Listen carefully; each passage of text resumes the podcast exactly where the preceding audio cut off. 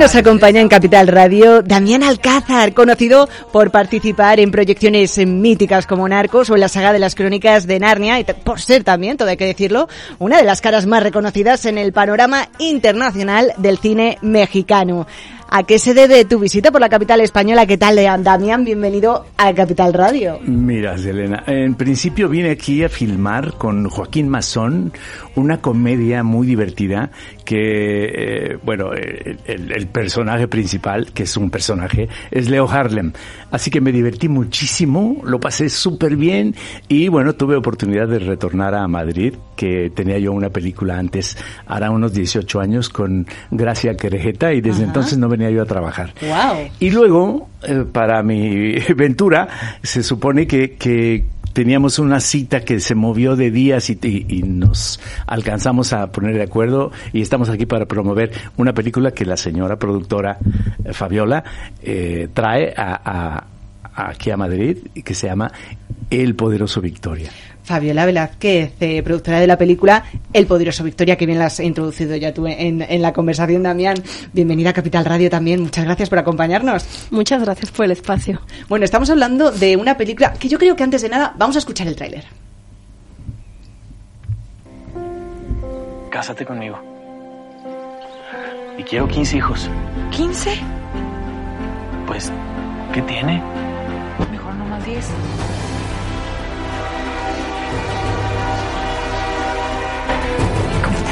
Buenos días, Durán. Por fin, alguien que va a progresar. Tu padre estaría muy orgulloso de ti, hijo. Señores, los ingleses suspendieron la explotación de la mina de línea. ¿Dónde está el tren?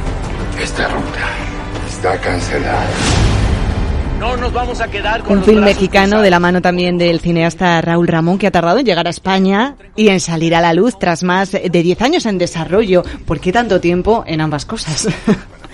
Bueno, Raúl, eh, primero es un, es muy talentoso Raúl y se tardó 10 años porque los apoyos eh, o financiamiento en México para el cine mexicano son muy eh, muy pocos. Entonces hay que trabajar mucho mucho para lograr construir una película y una película así de grande, ¿no? Con tantos niveles de producción.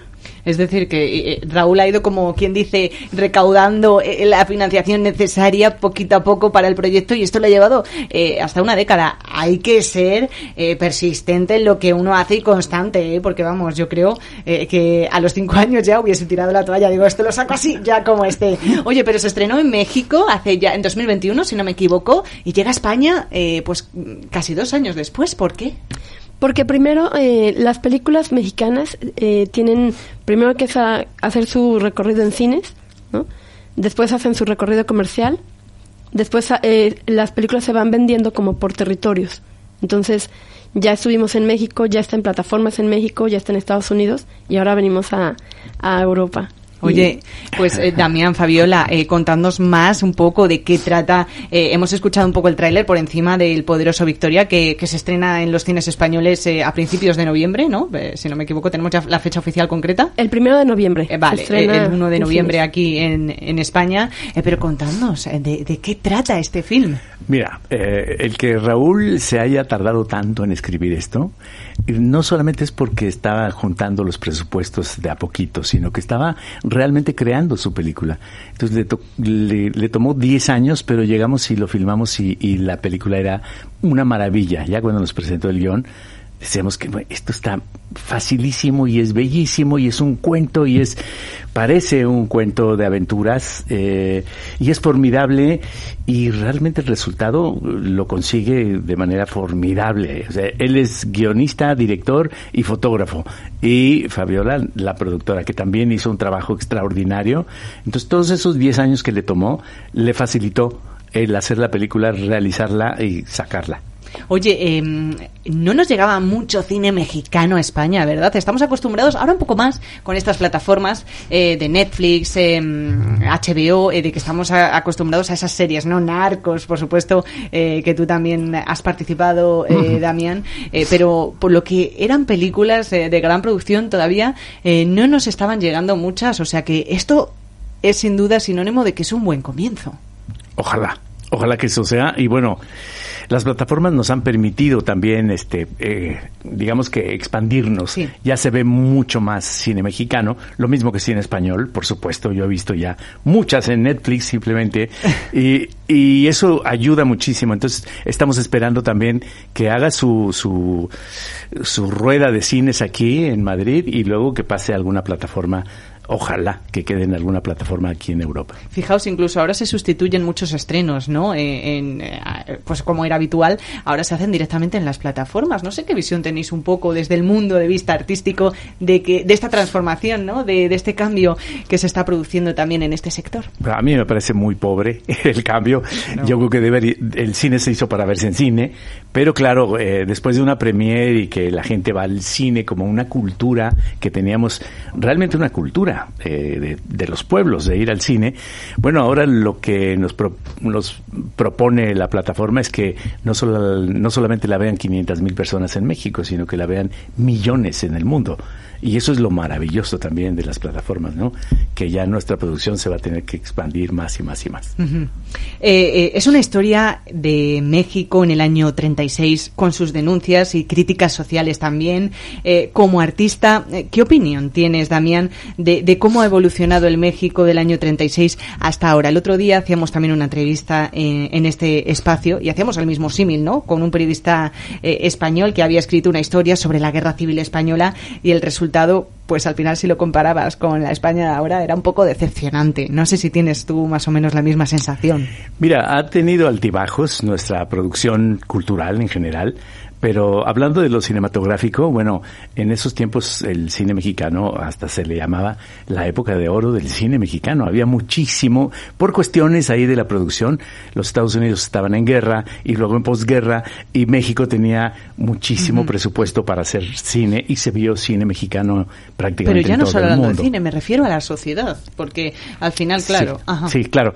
Eh, en lo cultural estábamos, te digo, con altibajos y todo. Y lo mismo pasa en las situaciones sociales y políticas, ¿no?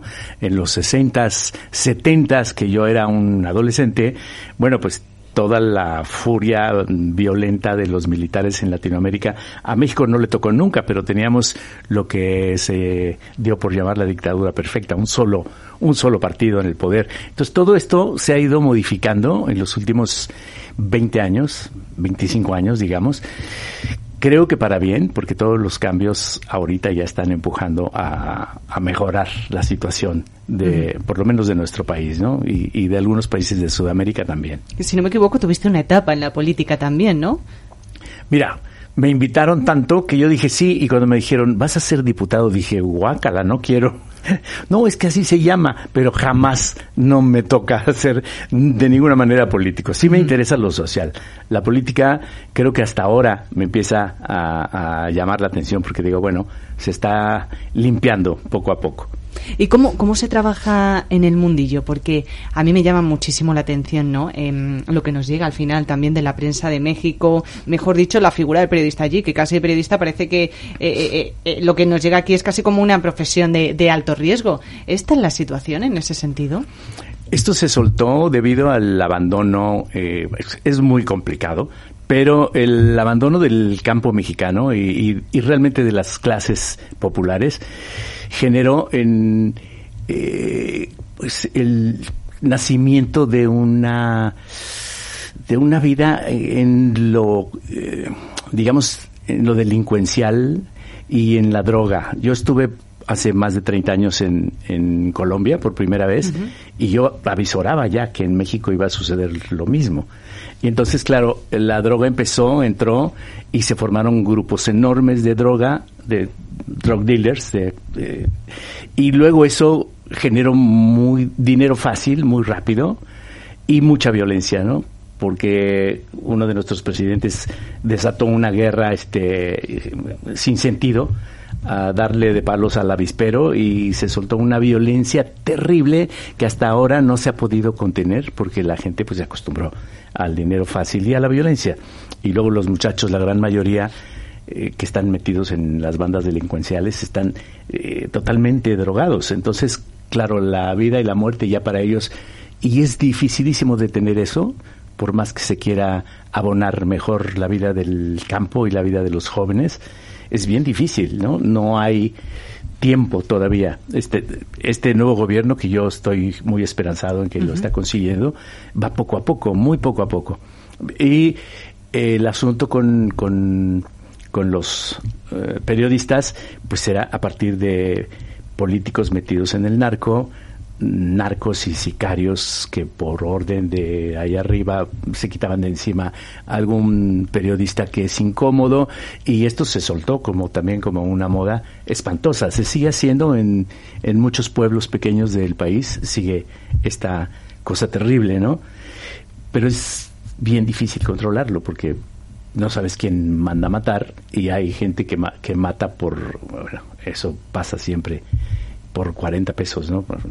Exacto, y más cuando hay esos problemas también de drogas que, que bueno, hemos puesto este caso eh, en México porque mm, vosotros sois de México, eh, pero el fentanilo eh, es una de las drogas que está causando pavor o una tragedia increíble en Estados Unidos. Eso sí que, bueno, si vemos las imágenes son verdaderos zombies. O sea, mucha atención a, a, este problema con las sustancias tóxicas, vamos a decirlo así, porque a mí me preocupa que se conviertan verdaderamente en en un problema más grave que se nos vaya de las manos en nuestra sociedad en el siglo XXI. ¿eh? El asunto es que lo van moviendo porque van persiguiendo, por ejemplo, a los creadores de la droga y se dedican a otra y se mueven por como si fueran cucarachas, se meten por otro lado y empiezan a generar en estados en donde eran pacíficos y tranquilos, de repente uno de nuestros estados en el centro es el es pequeño, es un estado pequeño de la del país y es el más violento diario hay más de 40 muertos. O sea, es una cosa terrible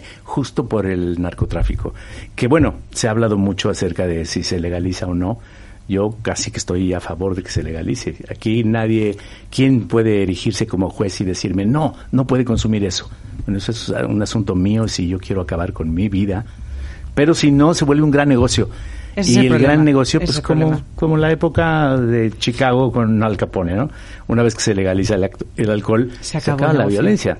Por lo menos se generaliza una compra bien cuidada, con sus normas. Sin lugar a dudas es un debate largo en la sociedad y en algunos eh, territorios pues ha llegado antes, eh, con éxito o no, pero, en, otros es más complicado y, claro, si es que eh, todavía tenemos las... en los Estados Unidos ahora es un gran negocio gran negocio. Y ellos sí ellos sí este la prohíben por afuera pero dentro ya tienen un gran negocio con, con la cannabis ya se vuelve a, ya prácticamente en todos los estados. Y dices wow cómo primero perseguían a todos y ahora ellos son los primeros del negocio. Bueno, también que nos estamos poniendo muy profundos con las políticas sociales. Eh, pero claro, es que nos interesa, también nos mueve. Al final esto es una charla, una conversación, una cosa da lugar a otra. Pero contarme eh, un poquito más del poderoso Victoria, que lo tenemos en cines ya dentro de, de nada, el 1 de noviembre en España. ¿Hacéis luego, eh, Fabiola, ruta, como quien dice, por el resto de Europa con el estrenos de la película? Bueno, ahora empezamos con las negociaciones para los territorios europeos pero ahorita el primer país eh, confirmado es España no podía, vamos, no podía ser de otra manera, que al menos llegase ya porque compartimos el idioma, aunque sea. Oye, ¿habéis llegado a ese objetivo, a esa satisfacción eh, tras eh, más de 10 años de proyecto? No sé, eh, esos 10 años imagino que no serán todos completos de rodaje, ¿no? no, no, Eso porque si no, es que los personajes se, se os, envejecen, ¿no? No corresponde la ficción con la realidad. No habría manera. Bueno, sí, hay películas así, ¿eh? Películas y series de televisión así que hay una bueno, claro, famosa en, en España también cuéntame cómo pasó que ahí vamos va de la historia y ya ha llegado casi al 2023 y es que y, hay nietos claro claro al final ha sido envejeciendo con los personajes. Pero mira respecto a la película yo te puedo decir que claro nos, a nosotros nos toca hacer el otro extremo. Tenemos que llegar al equilibrio y entonces hacer que la gente disfrute su gente sus valores y entonces el cine nos, nos lo permite. Y en este caso el poderoso Victoria habla de un pueblo que se convocan ellos mismos para lograr unos objetivos en contra de la situación que es terrible para ellos y lo consiguen. Como estamos hablando de la solidaridad, del trabajo esforzado, del trabajo unitario, de digamos la esperanza de salir adelante y es un cuento maravilloso, eso sí, con una eh, fotografía extraordinaria. Es una película de aventuras, es un cuento de aventuras pero visualmente es preciosa la película. Y ahora, yo he tenido muchas películas en las que no puedo decir eso. Digo, qué fea salió, qué mala es, qué mediocre. Ahora ya puedes decirlo.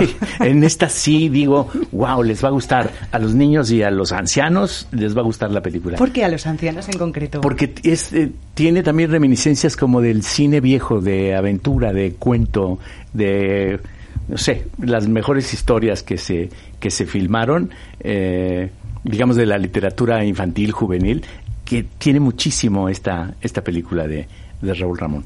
¿Y, qué objetivo tiene? ¿Qué, ¿Cuál es el, al final el, la principal, em, el principal mensaje que se quiere transmitir con la película? Porque al final, eh, pues una historia eh, narra, tiene entramados entre medias, que es historias de amor, eh, que sí, o pues un objetivo común, ¿no? De que se ponen todos de acuerdo para conseguir em, alcanzar ese objetivo. Tampoco quiero meterme mucho más en profundidad para no desvelar nada, pero mm, no sé, ¿cuál es el objetivo al final? Yo creo que es la esperanza. El mismo pueblo que se llama llama la esperanza.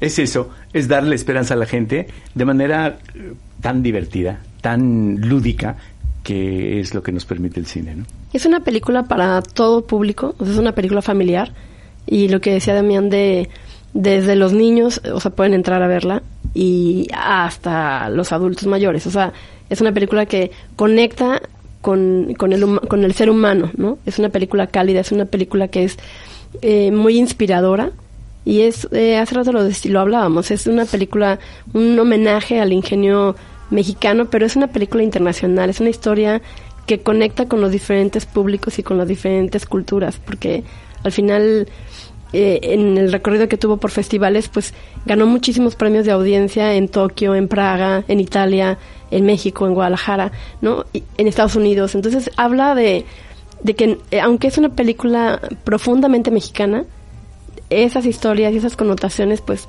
conectan con, con todas las culturas. Pues esperanza, eh, al final unir a toda la familia. Yo creo que son con los dos mensajes que yo me voy a quedar, los eh, dos conceptos que voy a extraer eh, para ir a ver el poderoso Victoria. Fabiola Velázquez, productora de la película, y Damián Alcázar, uno de sus protagonistas. Muchísimas gracias por habernos acompañado en Capital Radio. Em, nos vemos, te veo en la pantalla y, y bueno, hasta una próxima. Espero que cuando regreséis a España vengáis a vernos. Por supuesto. Muchas gracias. Gracias, Elena.